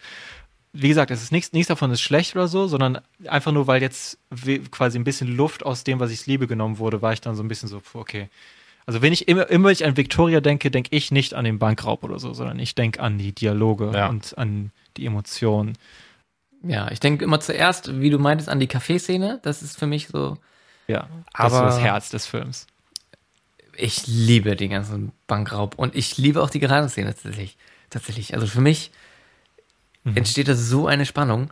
Vielleicht eben, weil ich so mit diesen Charakteren relate und ich, ich denke mir halt so, das könnte halt wirklich jemand sein, den ich kenne. Und man denkt so, warum, wie bist du da reingeraten? eben bist du noch hier mit diesem cuten Boy äh, im Café gewesen. Auf einmal bist du mit bewaffneten Menschen in dieser Garage. Ich finde das, es, es, es holt mich so ab. Ich finde es so spannend. Also. Ich habe auch drüber nachgedacht, weil ich habe so gedacht, so ja, aber ich will ja jetzt nicht direkt sagen, dass man so das ganze Bankraub-Dings weglassen soll, weil irgendwohin muss sich der Film ja dort trotzdem mhm. aufbauen weil sonst wäre es ja auch nicht gut, wenn er nur in diesem Limbo irgendwie bleibt und nichts passiert. Habe ich gedacht, habe ich, ich habe an Uncut Gems gedacht, ich weiß nicht, ob ihr den kennt, ist halt, mhm. ist ja auch so ein krimineller Film, der halt wirklich das so aufbaut. Mit, mit jedem Moment baut sich das auf, dieser Adrenalinschub und dieses so fuck, mehr und mehr Scheiße gerät der. Und da hat, äh, ist es richtig effektiv für mich. Aber dann habe ich auch wieder gedacht, ja, so aber von Anfang an würde ich das ja auch nicht wollen in Victoria, weil dann wäre ja auch wieder diese ganze Aufbauphase weg.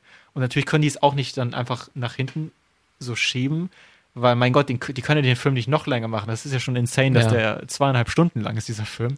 Also letztendlich will ich auch nochmal so festhalten, dass ich, ich jetzt auch nicht an was denken könnte, was so dann besser wäre, sondern nur so ein bisschen so äußern, mhm. warum vielleicht bei mir persönlich dann, dann so ein bisschen die Luft rauskam am Ende des Films, obwohl ich den immer noch so mit allem Herzen liebe, diesen Film. Ähm, und wie gesagt, ich finde trotzdem, dass sie so das Beste draus gemacht haben, ja. äh, was an sich schon insane Man ist. Man kann ihn quasi nicht wirklich besser machen, ohne ihn schlechter zu machen. Mhm. Ja, tschüss, Alter, weise Worte. Das finde ich by the way auch interessant. Ich weiß nicht, ob ihr das gesehen hattet, dass äh, die Einstellung, wir machen einen One-Take-Film, ähm, beziehungsweise ich sollte sagen, die Einstellung, die die hatten, als bevor die diesen Film gemacht haben, war, wir nehmen die besten Takes. Ähm, das heißt, die haben von Anfang an sich gesagt, okay, wir werden aber nicht wirklich einen perfekten One-Take kriegen. Ah. Äh, also, wenn wir einen, einen, einen, einen Take haben, wo der Anfang gut ist und einen Take haben, äh, quasi unter dem Take das Ende schlecht ist und wir haben einen anderen Take, wo das Ende gut ist und der Anfang schlecht ist, dann nehmen wir die natürlich zusammen. Ah. Und dann, ah. dann werden wir auch öffentlich damit umgehen. Dann werden wir sagen, okay, in dem Film sind zwei Schnitte oder drei Schnitte drin. Uh, und da hat er gesagt, okay, wer hätte gewusst, dass unser dritter Take alle Sachen besser sind als in den anderen zwei Takes. Ja, geil. Also es, es, es, war, es war nicht mal so dieser Zwang da, was ich halt noch krasser finde. Mhm. Ne? Es war nicht mal so, dass sie sich so selbst gezwungen haben, so, oh, wir müssen das jetzt aber so rausbringen, sondern die haben sich selbst am Anfang geschworen, okay, wir, wir wollen natürlich den besten Film machen. Also wenn wir einen besseren Film kriegen, wenn wir ein paar, wenn wir so ein paar smooth Transitions reinkriegen, um bessere Szenen zusammenzukriegen, dann nehmen wir das natürlich.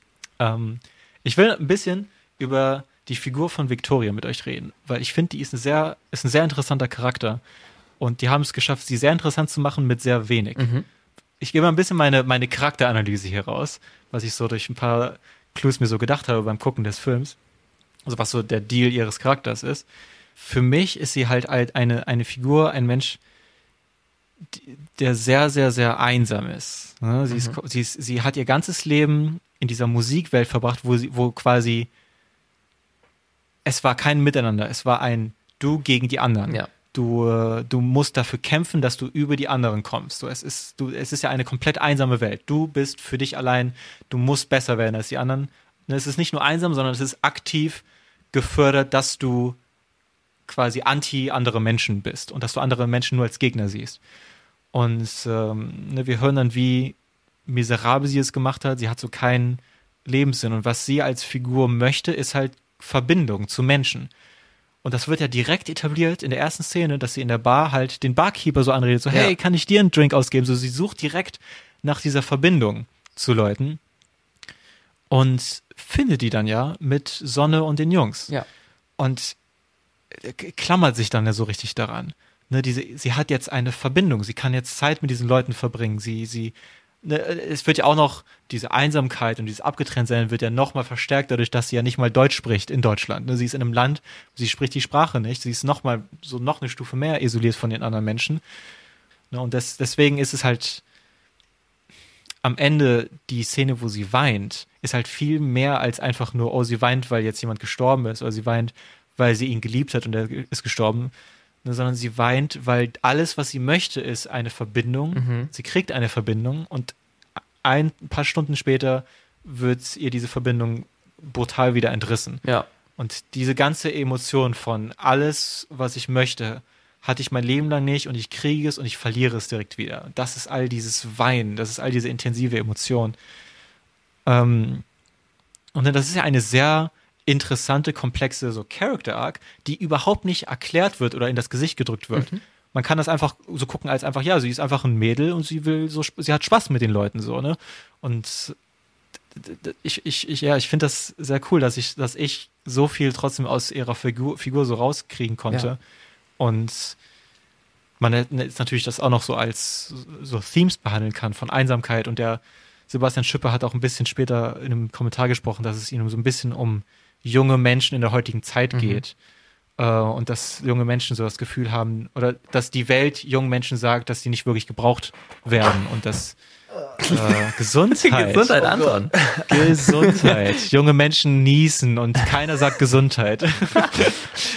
ähm, und dass wir quasi eine Generation von Menschen sind, die es nicht besser haben werden als die Generation vor uns und solche Sachen. Das ist quasi so dieses das, was wichtig ist, ist halt diese Solidarität und dieses Miteinander und dieses, dass man trotzdem Verbindung zu anderen Menschen hat. Ja. Es gibt ein One-Take-Interview, ähm, wo die Idee ist, dass äh, der Interviewer mit äh, Laia und dann später mit Sebastian Schipper und Frederik Lau äh, alle Locations abgeht, Oh wo quasi in der oh, Reihenfolge, ja. wie es in den Film gegangen sind. Und während die reden, äh, während die gehen, sind die am Reden und machen Interviews. Äh, sehr coole Idee und es ist ein langes Interview. Es ist, ich glaube, äh, eine Stunde, 15 Minuten oder so mhm. ist es lang. Aber holy shit, dieser Interviewer.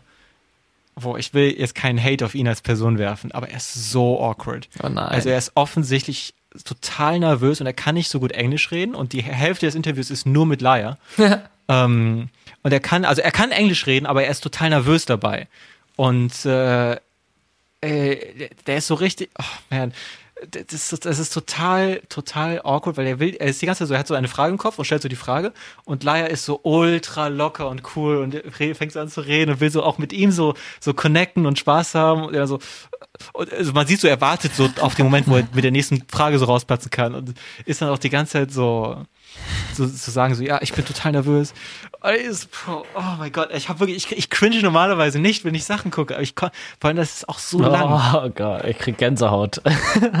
das war wirklich unangenehm, das ganze Ding. Und dann später kommt er an, an, an so einen Tisch, und das ist schon dann so eine Dreiviertelstunde in dem Interview, wo dann Frederik Lau und äh, Sebastian Schipper sitzen.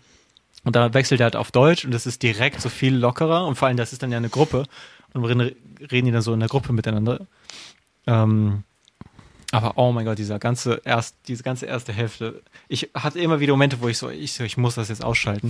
Und ich so, oh, vielleicht sagen die noch irgendwas Cooles oder Interessantes. So. Und basically nicht, weil er stellt so die most basic Fragen irgendwie die ganze Zeit. Ähm, wow, es, also da, ich, ich musste nur ein bisschen die Experience sharen. Mhm. Äh, das, das, das war schon so, das war schon echt ein bisschen tough. Was schade ist, weil das Konzept eigentlich echt das cool ist. Ein mega Konzept. Und da, ich finde, das ist halt so dieser Spiegel von so der düsteren Parallelwelt, mhm. wo was halt hätte passieren können mit dem Film. Ja. Ne?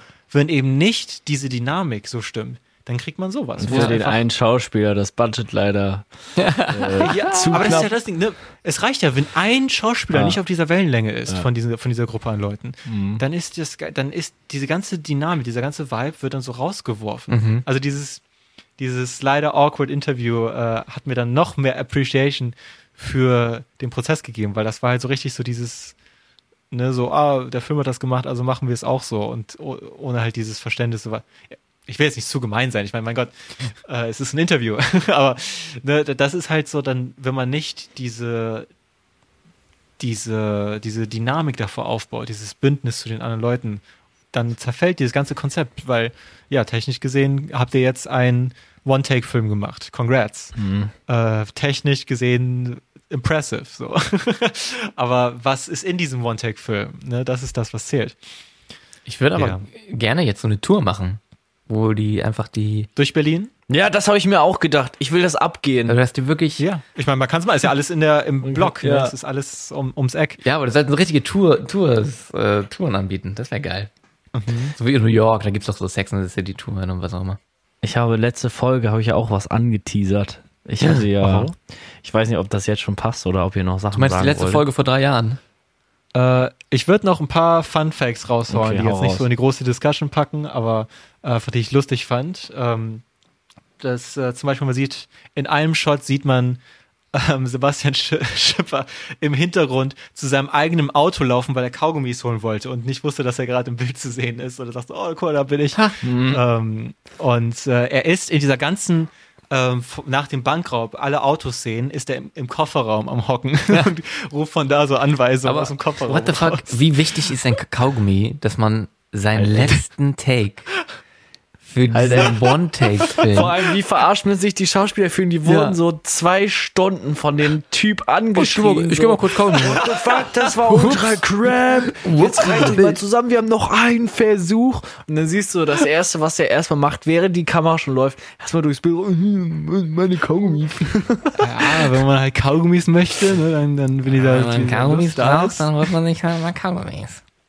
Ähm, Oh ja, und was ich, was ich ultra lustig fand, ist in dem, in, in dem Shot, in dem Shot, in der Szene, wo die in das Kiosk gehen und das Bier klauen, ähm, äh, Frederik Lau äh, so dehnt sich sehr weit nach unten, was so ein bisschen, wenn man darauf achtet, sieht das ein bisschen weird aus, dass er so weit nach unten für eine Bierflasche greift. Und äh, Sebastian Schipper hat erzählt, so ja, in der Mitte sind halt unsere präparierten alkoholfreien Biere. Und da hatte der natürlich keinen Bock drauf. Man hat immer extra dann so nach den ganzen, nach den alkoholinhaltigen äh, Bieren so gegriffen. Und deswegen sieht er, streckt er sich dann so ein bisschen weird. Alright, und zuletzt, ich will noch ein bisschen äh, über absolute Giganten reden. Selber Regisseur und wenn man darauf achtet, überraschend viele Gemeinsamkeiten. Ähm, drei Boys, die mit einem Mädel unterwegs sind und dann hat man die Clubszene, wo man das Mädel tanzen sieht mit ganz äh, krass Stroking Lights, die in dein Gesicht scheinen. Ähm, und wieder so diese Themes von so junge Leute, die so ihren Platz in der Welt suchen und einfach so eine Verbindung haben wollen. Und es ist eine Nacht, es spielt alles in einer mhm. Nacht.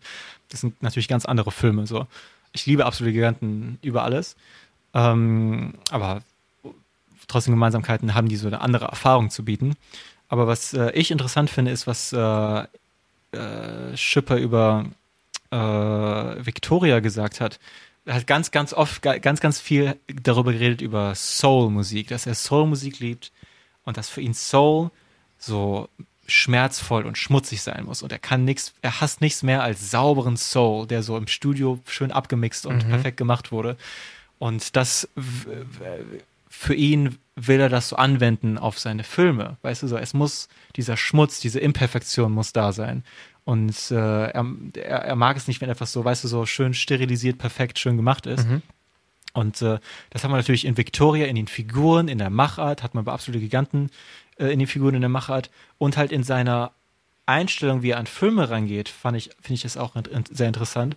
Was finde ich etwas sehr Wichtiges für Regisseure ist, dass man nicht quasi rangeht mit, okay, ich habe jetzt in meinem Kopf das Bild oder die, diese Idee von dem Film, den ich machen will und diesen Film werde ich so machen, sondern ähm, bei Victoria ist er so rangegangen und ich habe auch bei Absolute Giganten habe ich auch seinen Audiokommentar durchgeguckt, ähm, wo er auch viel darüber geredet hat, dass quasi so viel beim Machen der Filme einfach wo ich als Zuschauer so denke, so, damn, wie cool ist das, das hat er toll gemacht. Das ist, sind einfach Sachen, die einfach passieren und er lässt die passieren und embrace die dass man quasi diese Offenheit hat, dass man nicht so verschlossen ist von, das ist mein Film und der wird so ablaufen, sondern dass man dieses so, das ist mein Film und ich bin gespannt, was passiert. Mhm. und das äh, spiegelt sich total in seinen Filmen wieder und das, das, das hat so dieses, weißt du, diese Imperfektion, diesen Schmutz, dieses so bisschen zusammengewürfelte und äh, das führt äh, lustigerweise dazu, dass es sich viel echter anfühlt und viel äh, ikonischer als etwas, wo quasi man so das Beste immer nimmt. Mhm. Weil wenn man nur das Beste guckt und immer das, was so schön vorgeplant und perfekt und dann das so schön isoliert dann da rausgenommen wurde, dann beim Gucken hat man nicht diese Connection damit, weil man spürt, dass es nicht so dieses Echte ist. Obwohl es eigentlich das Bessere ist. Ne? Also ja, ganz interessante Sachen, die haben halt, die sehr, sehr wichtig in allen Medien, finde ich, sind. Ne? Dass man nicht diese Suche nach Perfektion hat, sondern dass man diese Offenheit für Imperfektion und einfach Sachen, die auf einen zukommen, hat. Und das kann man auf die Filme anwenden und natürlich sind das auch die Figuren, weil die haben diese, diese Offenheit, ne? Diesen, die, dieses so, wir lassen die Nacht auf uns zukommen. Wir gucken, was die Nacht zu uns bringt und äh, reiten die Welle. mhm. Absolut. Ja. Yeah. Alright, das war mein Schlusswort zu Victoria. Ein sehr, sehr toller Film. Ich bin sehr froh, dass äh, wir den alle gesehen haben und appreciaten können und dass es einen so besonderen Film überhaupt gibt, dass er zustande, ja. zustande gekommen ist und dass er so gut geworden ist, ist ein Wunder. Es ist äh, ein Einmalwunder, was wir nie wieder kriegen werden. Alright, Anton, was hast du geteasert? Gib also, ich hatte ja in der letzten äh, Folge geteasert, dass ich schon mal die Ehre hatte, mit Frederik Glau ja, oh, am ja. Set gewesen zu sein. Ja. Shit, Alter, ja. Und es war einfach, es war mit einer der schlimmsten Tage in meinem Leben. glaube ich. What the fuck? What happened? das war einfach alles scheiße. Also, das war für den Film Der Spielmacher, der ist irgendwie 2018, war der mal kurz auf Netflix oder so, keine Ahnung. Also, ein Tag auf Netflix. Ich weiß gar nicht, ob das ein, fürs Kino, ich glaube, der lief auch im Kino. So. Aber genau, es geht um so Sport, Wetten und irgendwie um eine Fußball, äh, so einen Jungen, der Fußball spielt und äh, Frederik Lau gerät in so diese dunklen Amateur-Wett- äh, Dinger rein und ähm, wir waren da durch meine Fußballmannschaft. Wir sollten nämlich eine Mannschaft sein, gegen die der Junge da äh, mit seiner Mannschaft spielt. Also wir waren quasi Komparsen mhm. und ich war irgendwie bis zum Tag vorher war ich noch in Amsterdam, weil ich mit ein paar Freunden eine Fahrradtour nach Amsterdam gemacht habe von Hamburg Haus. Also total durch, komplett fertig, äh, total K.O., komm, komm zurück nach Hamburg und war so geil, ey, das erste Mal an dem großen Set, so, oh, wow, und Frederik Laus, oh, und dann äh, wach ich so auf, mir geht's richtig dreckig, habe irgendwie 40 Grad Fieber oder so, Glieder, oh Gliederschmerzen, Schüttelfrost. Und ich war so, und irgendwie morgens um sechs aufstehen oder so. Und dann so, oh mein Gott. nö, nö, ich gehe da jetzt hin, ich gehe da jetzt hin. Und dann in die, in die Bahn gestiegen, irgendwie anderthalb Stunden dahin gefahren, kommen dann so an, äh, umziehen in Fußballsachen und dann, wie es halt so ist, ne, dann sitzt man da auch dann erstmal ein paar Stunden rum. Ne, man ahnt überhaupt nicht, was abgeht, wo ist überhaupt die Kamera, noch nicht einen einzigen, äh, noch nicht einen einzigen äh, Scheinwerfer oder irgendwas gesehen. Man sitzt dann so die ganze Zeit rum und dann kommt irgendwann so der zweite Regieassistent und schleift uns so auf den Platz und dann sollen wir dem irgendwie zeigen, was so coole Tricks sind, die der Hauptdarsteller machen kann und irgendwie alle so, hä? Keine Ahnung, okay, ja, so. und dann irgendwann kommt der große Moment, wir sollen aufs, aufs Feld gehen und ähm, ah, neben an dem Platzrand steht schon äh, Frederik Lau und der andere Schauspieler und dann so, wow, okay, geil, los Jungs, äh, Fußball spielen und ich so, ja, äh, ich hatte irgendwie mittlerweile schon eine Schmerztablette gekriegt von, von irgendwem, weil ich so war, mir geht's voll dreckig äh, und dann Oh mein Gott. Ja, haben wir da Fußball gespielt irgendwie für eine Viertelstunde mit ich mit 40 Grad Fieber über den Platz gekrochen, äh, aber. Ha hast du mit Freddy, mit Freddy geredet? Total, wir haben richtig äh, connected und äh, Fußball gespielt. Ja, nee, ich habe ihn einmal kurz gesehen und dann war auch wieder weg. Ja. Du hast ihn ja auch eingeladen für die Folge heute, aber genau. er war im Schwarzwald, meinst du? Er war im Schwarzwald. Total schlechte Verbindung. Verbindung. Ja, okay. Wir haben versucht, ihn zu erreichen, aber er hat gesagt, Bruder, ganz schlechte Verbindung. Sorry. Selbst die, die, ähm, die die, die hochentwickelte Technik in unseren Kilt Hill Headquarters konnte ihn nicht erreichen. Mit unseren eigenen äh, ja. Satelliten. Ja. Und ich, wir haben auch noch extra so Telefonkabel durch den Schwarzwald so verlegt, direkt so zu seinem Haus. Tja, und trotzdem irgendwie, ich habe das Gefühl, er will vielleicht nicht mit uns reden. Also ich habe mal gehört, dass er so richtig so so, so, weißt du, so germophobe ist, so gegen so kranke Leute und dass der, mhm. der sich so beleidigt gefühlt hat, aber ja. das kann ja nicht wahr sein, ne? Nee. Dass der so dich sieht, wie, wie, du so krank bist und dann so nie wieder mit uns reden wollte.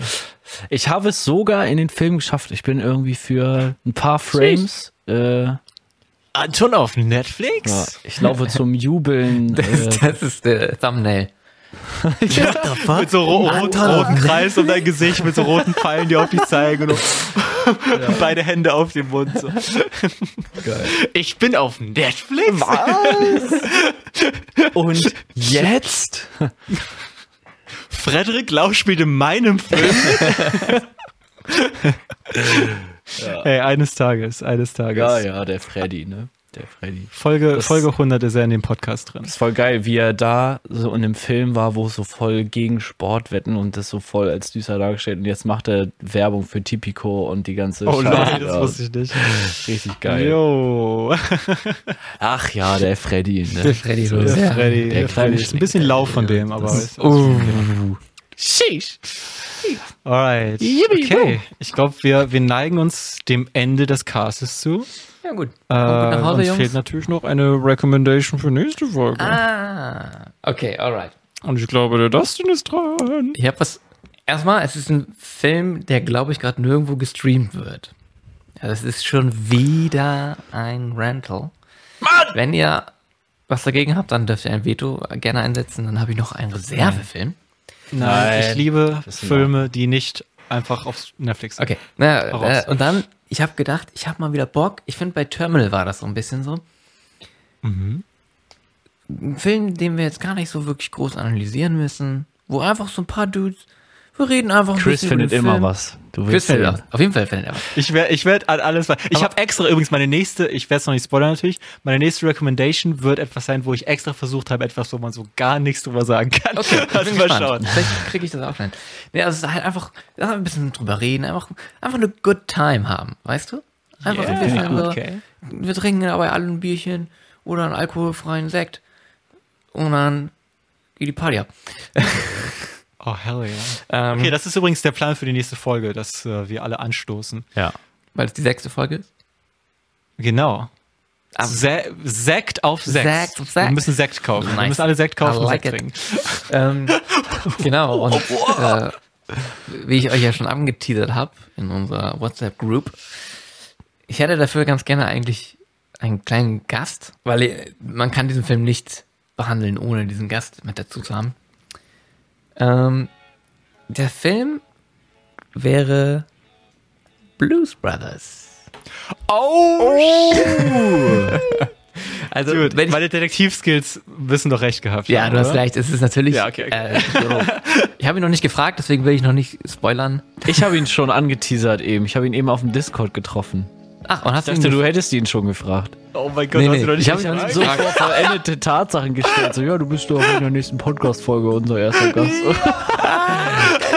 so muss er es rausfinden. Nein, ja, Jano muss halt dabei sein. Niemand kennt den Film so gut wie er. Oh snap, Introduction of Jano ähm, für den Podcast. Und ja, ich, wir talken einfach ein bisschen. Das wird mein erster Blues Brothers Watch sein. Bei ich mir weiß, auch. Habt ihr den schon gesehen? Nee, Weil ihr habt den sehr excited. Okay. Sehr, sehr excited. Das wäre sonst auch meine Alternative gewesen, wenn ähm, ihr sagt, ich rental doch nichts, du Lachs. Den werde ich, den werde ich vielleicht kaufen. Ähm, dann können wir auch gerne was arrangieren, dass wir uns alle irgendwie in einem Städtchen treffen, ob es nun Hamburg oder Köln ist. Und den alle zusammen gucken. Oh. Mit Jano zusammen. Ich glaube, der hat ihn. Ich meine, ein, eine Blues Brothers Watch Night klingt an sich ähm, ziemlich also, awesome. Wir haben so ein Recommendation. Äh, Jonas, komm du doch auch, du. Jonas, komm rüber. Jonas, ich habe auch, ich habe ein paar äh, Jonas-Filme in der Pipeline, wo er bestimmt auch reinkommen kann. Nice, sehr schön. Das muss sein. Komm, können, können wir alle ein paar Küsse nach Jonas gerade schicken? Kuss geht raus. Kuss geht raus. okay. Ja, ja, das war's. Also Blues Brothers nächste Folge. Hast du den schon gesehen, Dustin? Ich habe ihn schon mehrmals gesehen, ja. Ah, ja okay. Und ich habe ihn, als ich ihn das allererste Mal gesehen habe, oh, nö, will noch gar nicht sagen. Kann, kann es sein, dass ich, äh, ich war, als ich das als ich vor ein paar Malen bei dir war, Dustin, mhm. und wir mit Ilaria so ein Ohrwurm-Song und die haben die ganze Zeit diesen ja, Song das war ein Blues, Blues Brothers. Song. Nachdem wir diese Wurst gegessen haben. Das war auch Blues Brothers. Ja, ja, ne? und da haben wir dann das ganze Album durchgehört, um herauszufinden, oh, welcher Song snap. Ja, ja. Okay, wird wieder Zeit für Ohrwürmer. Okay, Leute, wir haben eine ganze Folge geschafft, ohne wacky Sh Oh fuck, warte. Das sind, was hat Till gesagt? Der Till hat gedacht. Der ist doch dran, oder nicht? Oh, fuck, das ist Zany. Das ist Wacky. Äh, Alter, die Shotgun. Die Shotgun.